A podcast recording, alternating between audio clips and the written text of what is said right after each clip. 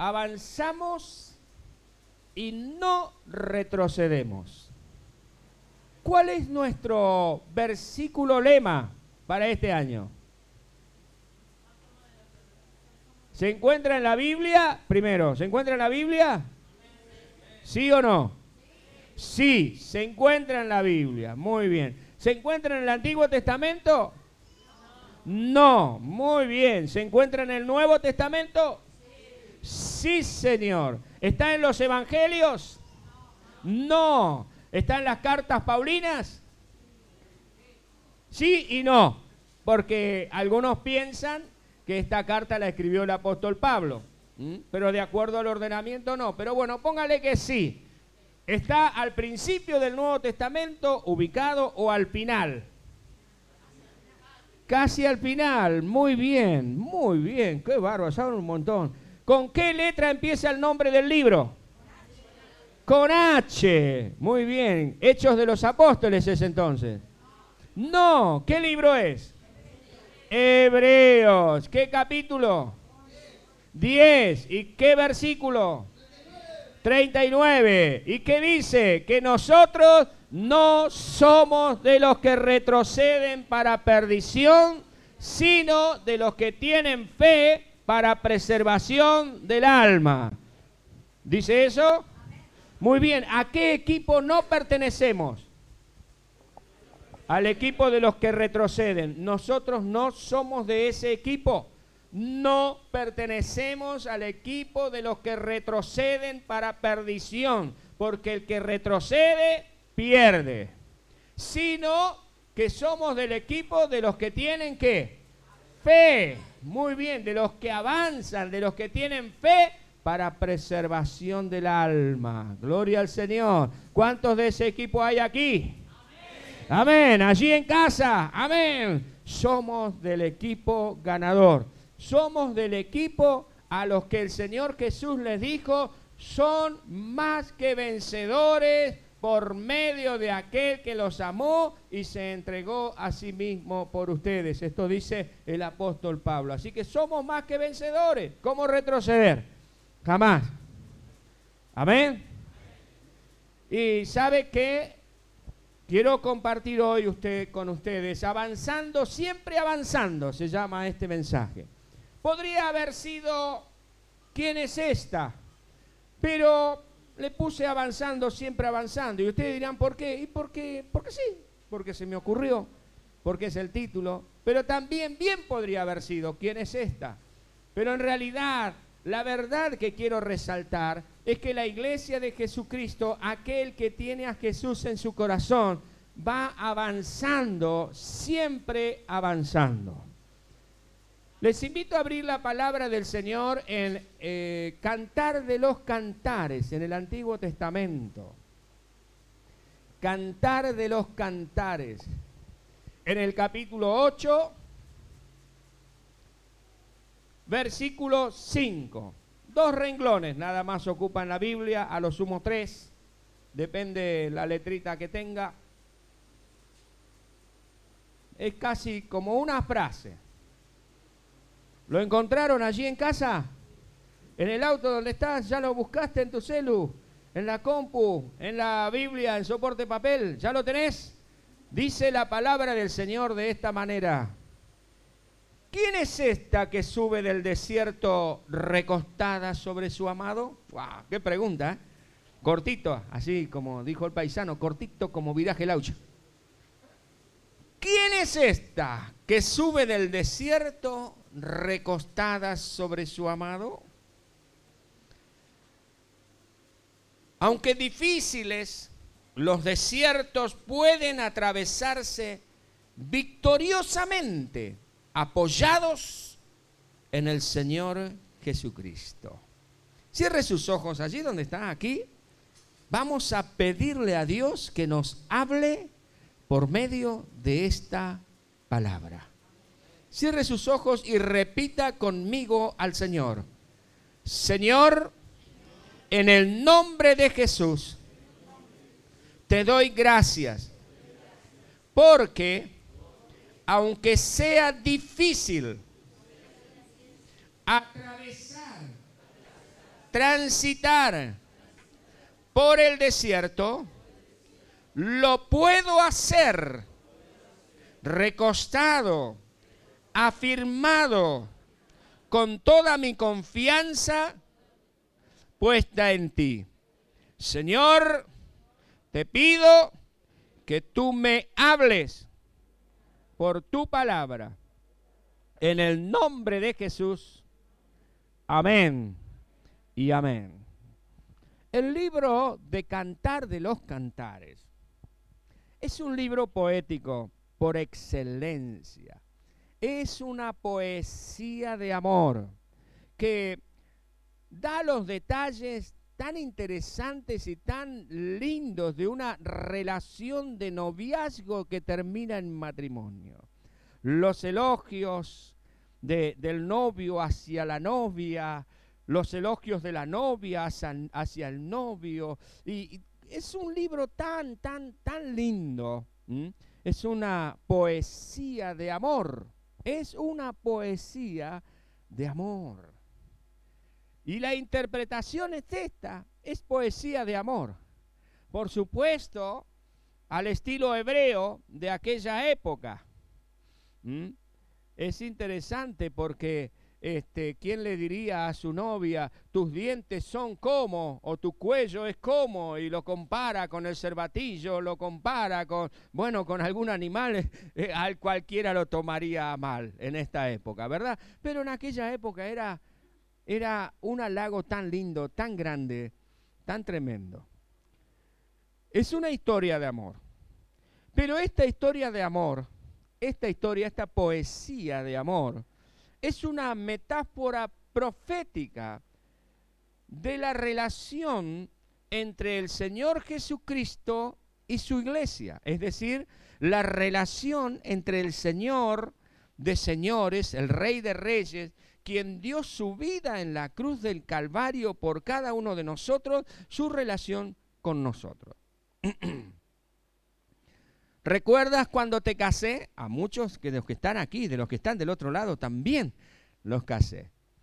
Y siempre tomo en estas ceremonias de casamiento Efesios capítulo 5. ¿Por qué? Porque justamente hace esta relación de Jesús con la iglesia y del esposo con la esposa. Así que si quiere una tareita para esta tarde, después del asado y después de, la siestita, cuando se levanta y está con el matecito allí de la tarde, lea Efesios capítulo 5 y se va a sacar las dudas que genera este comentario. Ahora, es una metáfora preciosa sobre el Señor Jesús y la iglesia. Sin espiritualizar, pero sí encontrando las enseñanzas, los ejemplos que tiene para nosotros. ¿Quién es esta? Comienza diciendo el capítulo 8, versículo 5, ¿no? ¿Quién es esta? ¿Quién es esta? Esta frase, esta pregunta se repite tres veces a lo largo del libro. Es muy interesante.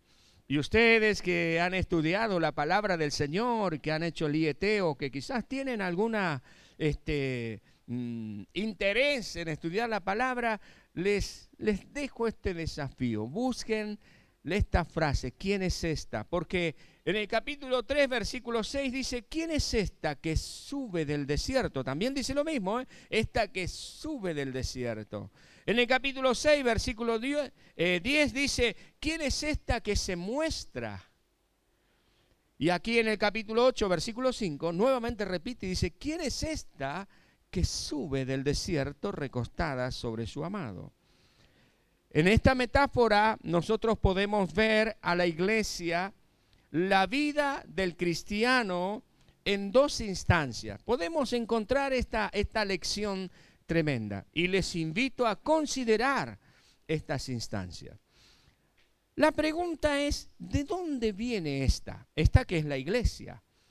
Esta, en el versículo 5, es la, novia, es la desposada. Nosotros somos la novia, somos la desposada con el Señor Jesucristo. Somos la iglesia por quien el Señor ha dado su vida. ¿Quién es esta? Esta es la iglesia. Esta es la iglesia. Ahora, la pregunta es esta, ¿de dónde viene la iglesia? Fíjense, en el versículo dice, ¿quién es esta que qué? Que sube del desierto. ¿De dónde viene la iglesia? Viene del desierto. Viene del desierto. Y el desierto implica una etapa dura en la vida de las personas, una etapa difícil, un tiempo quizás de soledad, de angustia, de luchar a veces con cuestiones propias, tentaciones, eh, situaciones personales que hay que resolver. También puede ser cuestiones que vienen desde afuera hacia nuestra vida.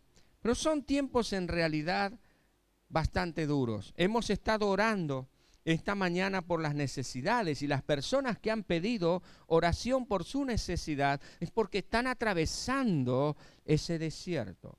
Hay desiertos más o menos duros, pero hay desiertos.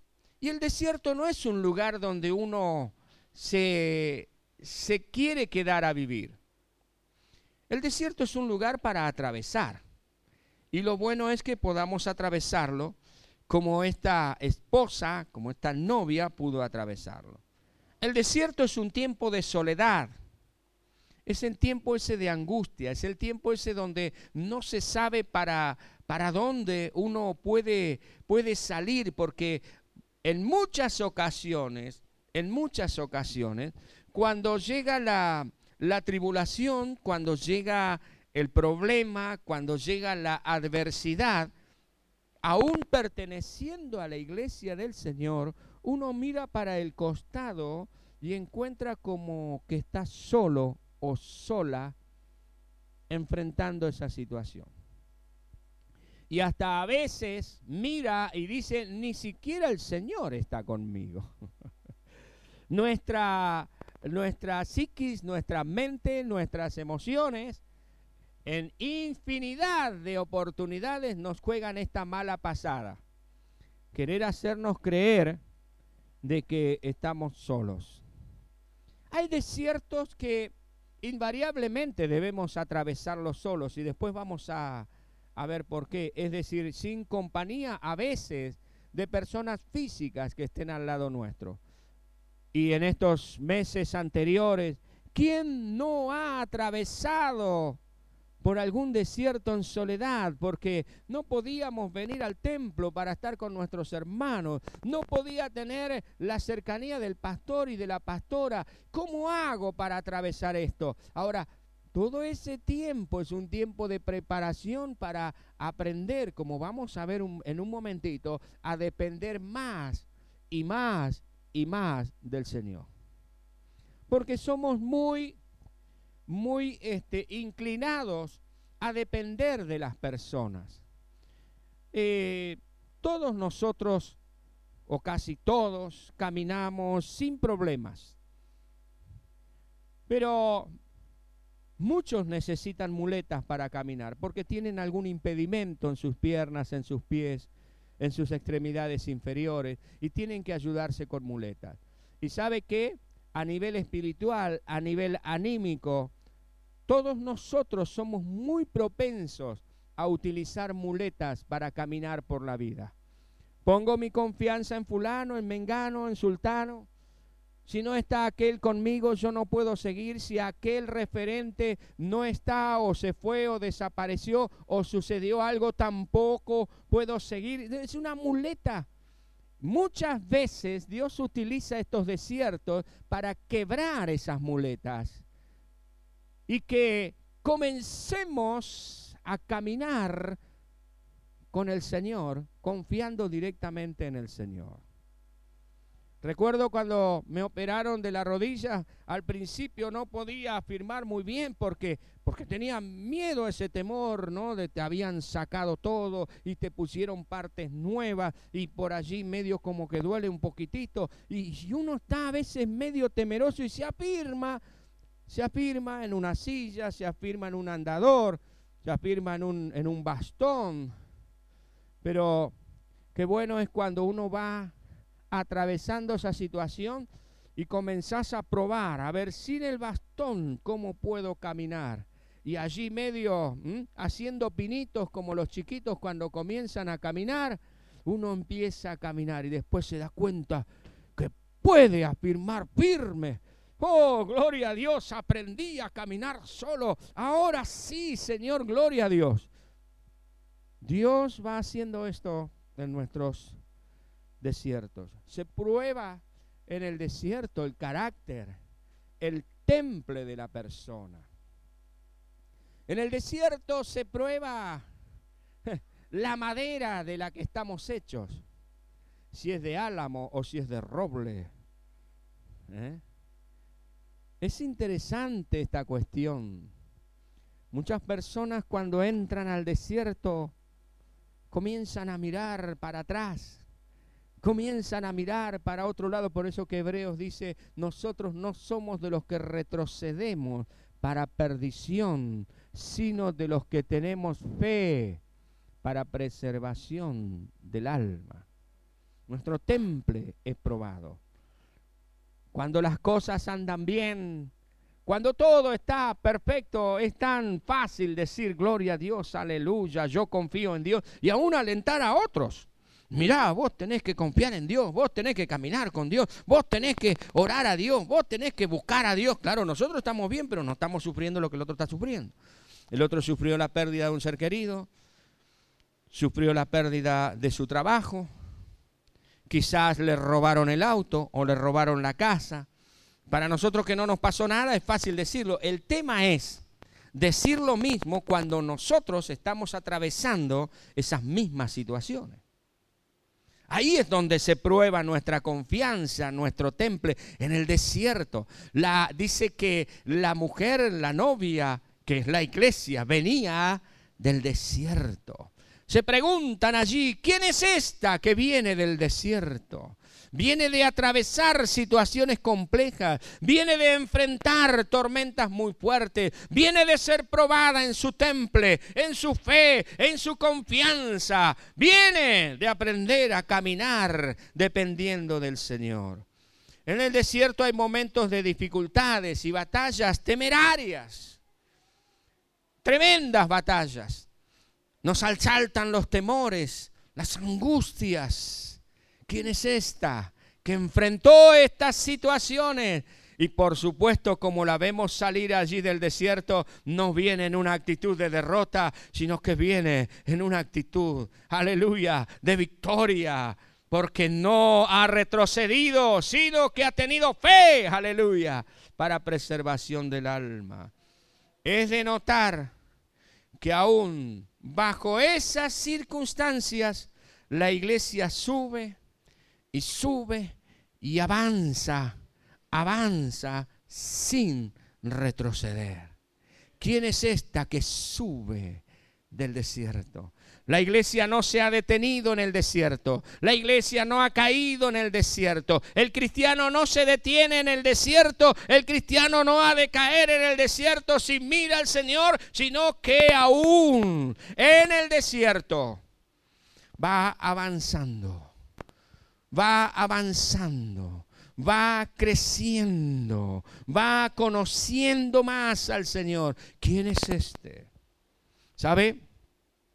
Quienes le rodean a usted, quienes me rodean a mí, tienen sus ojos puestos, aunque nosotros les señalemos al Señor, pero tienen sus ojos puestos en nosotros.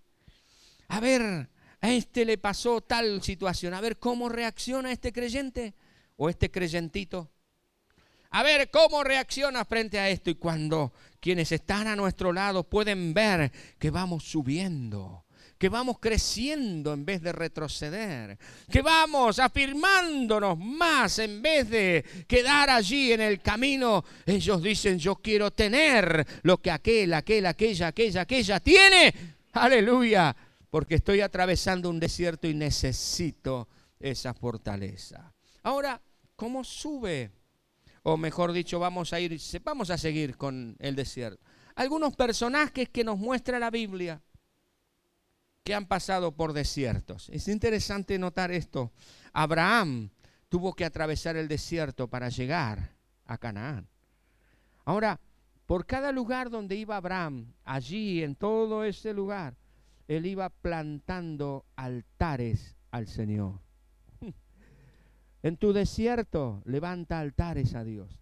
Altares de alabanza, altares de adoración. Levanta altares al Señor. Levanta alabanza al Señor. Aleluya. Agar fue también alguien que fue al desierto Uy, allí estaba sufriendo terriblemente, pero en ese momento de mayor sufrimiento para ella como madre, porque estaba viendo cómo su hijo Ismael estaba por morir, allí recibe una revelación de Dios para su vida y para su descendencia.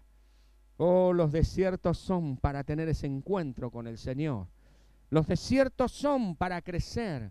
Los desiertos son para atravesarlos y atravesarlos en victoria. ¿Quién no se recuerda de Moisés? Allí estaba en el desierto y fue a llevar las ovejas de Jetro, su suegro, a pastar, a ir a la, a la montaña y allí recibió la revelación del Señor. Tuvo un encuentro con Dios, un llamado poderoso de Dios que lo catapultó a ser el líder de la liberación del pueblo de Israel, de los hebreos, de la esclavitud de Egipto. Oh, el desierto no es un lugar que uno tiene que evitar. Si hay que atravesarlo, se atraviesa. Uno no se queda a vivir en el desierto, pero sí lo atraviesa en el nombre del Señor. ¿Quién más estuvo en el desierto? El Señor Jesús, en el desierto. Y allí en el desierto el Señor fue puesto a prueba porque en el desierto se prueba. Y venció a Satanás el diablo. Y Juan el apóstol también estaba en una isla desértica, estaba en Patmos. Y allí en ese lugar nos cuenta Juan que estaba adorando al Señor en el día del Señor. ¿Se da cuenta? En el desierto uno puede levantar altares. En el desierto uno puede adorar a Dios. El desierto no te impide adorar, no te impide tener fe. El desierto no te impide nada de eso. Estaba Juan allí cuando tuvo la revelación de Jesucristo que nos dejó en el libro de Apocalipsis, que usted lo tiene en la Biblia, en el desierto. Ahora, ¿cómo viene la iglesia? Dice, ¿quién es esta que sube del desierto? ¿Y qué más dice el pasaje? Recostada sobre su amado. qué imagen tan linda, ¿no? De, los novios cuando vienen allí y ella está recostadita sobre su hombro y deja que él la lleve, ¿no? Con toda confianza, con todo amor, con todo romanticismo. Viene recostada sobre su amante. Viene recostada sobre su amor. Viene recostada sobre el Señor. Ahora, si la novia es la iglesia, y el novio es el Señor Jesús. ¿Cómo viene la iglesia del desierto recostada sobre su Señor? Recostada sobre su Señor. Ahora, ¿qué es lo que implica esto? ¿Qué quiere decir esto? ¿De qué nos habla esto? Esto implica confianza. Nadie se recuesta sobre alguien que no tiene confianza. Nadie se recuesta sobre alguien que no sabe si también se va a caer allí en él. Sino que con toda confianza se recuesta, se apoya, se afirma sobre aquel que sabe que no le va a fallar. Iglesia, vamos a salir del desierto, pero si nos recostamos en el Señor Jesucristo. Si Él es nuestra base, si Él es nuestro todo, de lo contrario podemos llegar a hundirnos en la arena del desierto. Nos puede llegar a consumir el desierto. El Señor Jesús es nuestro apoyo, el Señor Jesús es nuestro sostén. También, ah, cuando la novia está allí recostada sobre el hombro de su novio y van caminando allí tan melosamente y cariñosamente, eso es también señal de comunión, de intimidad, porque ella le va diciendo cositas al oído a él, cosas que son íntimas, cosas que son de ellos dos, y él responde allí, quizás con un abrazo más fuerte, quizás con una mirada de amor, pero es esa comunión íntima Y amados, amadas, iglesia del Señor, nosotros tenemos que caminar por esta vida con una comunión íntima con nuestro Señor. Él no debe ser un desconocido. Él no debe ser alguien con quien tenemos un encuentro el miércoles y un encuentro el domingo por, eh, por las redes sociales o presencial. Él debe ser, aleluya, quien está a nuestro lado cada día, cada instante, en cada momento. Esa intimidad con el Señor. ¿Cómo sale la iglesia del desierto en victoria? Recostada sobre su amado. No hay otra manera de salir en victoria. El amado cuida. El amado cuida. El amado da confianza. El amado le da muestras tales de que ella puede recostarse sobre él. Ella puede descansar en él, aún en un lugar dificultoso. Aun cuando todo alrededor te dice que no puede pasar nada. Aun cuando todo te dice que está todo perdido. La iglesia del Señor sigue recostada en su amado porque sabe que Él no le va a faltar, que Él no le va a fallar, que Él va a estar allí para sostenerle e impedir que caiga, que se quede en el desierto. Gloria a Dios, las circunstancias Amados y amadas, las circunstancias no condicionan la intensidad para amar. Las circunstancias, amados y amadas, esposos, esposas, las circunstancias jamás debieran ser un condicionante del amor. Ni la enfermedad, ni la edad, ni la condición física debieran condicionar el amor que un día comenzó. Por el contrario, deben fortalecerlo, debe aumentar, deben madurar, debe establecerse. Aleluya. Muchachos, chicas, aprendamos de esta cuestión porque la novia salió, aleluya, recostada sobre su amor del desierto. En el desierto el amor no se apagó, en el desierto el amor no menguó, en el desierto, oh, ese cariño y esa cercanía no se apaciguó, sino que por el contrario, atravesaron juntos. Atravesaron juntos. Aleluya. Gloria a Dios. La relación personal con el Señor jamás de los jamases sea la circunstancia que sea, debe menguar, sino que por el contrario, debe aumentar cada día más. Amén. Podemos recostarnos sobre el amado, porque Él nos cuidará siempre. Nosotros los cristianos, que somos parte de la iglesia del Señor, tenemos que apoyarnos en el Señor Jesucristo, que es nuestro fundamento inconmovible. Aleluya. Tú y yo debemos apoyarnos en Él. Y está el hecho de que Él es nuestro fundamento inconmovible, es la razón por la cual las puertas de la muerte no pueden prevalecer contra la iglesia de Jesucristo. Porque Él es, aleluya, inconmovible. Y Él es ayer, hoy y siempre el mismo. El mismo poder, la misma misericordia, el mismo amor, el mismo cuidado aleluya, la misma protección y aún mayor todavía para cada uno de nosotros. No somos de los que retrocedemos, amados y hermanos y hermanas, para perdición, sino que somos de los que tenemos fe para preservación del alma. Por lo tanto, podemos atravesar los desiertos. Podemos avanzar siempre, avanzar porque estamos recostados, afirmados, confiados en el amor, en el poder, en la protección y en la cobertura de nuestro Señor Jesucristo. ¿Puede decir amén? No hay lugar para el retroceso. No hay lugar. ¿Quiénes son estos que suben del desierto, que suben del desierto, no que bajan, sino que suben del desierto, que aún en medio del desierto, en medio del desierto, van creciendo y van creciendo. Como decía Bautista recién, hay tanto por hacer en las calles, ay, pero estoy en el desierto. No, aunque estemos en el desierto, vamos a cubrir necesidades, vamos a predicar la palabra, vamos a alentar a las personas, aleluya, porque la iglesia de Jesús Jesucristo va creciendo, va creciendo y va creciendo en el nombre del Señor. Amén. No sé en qué desierto te encuentras, pero quiero decirte esto. El Señor quiere verte subir del desierto, pero recuéstate en tu Señor.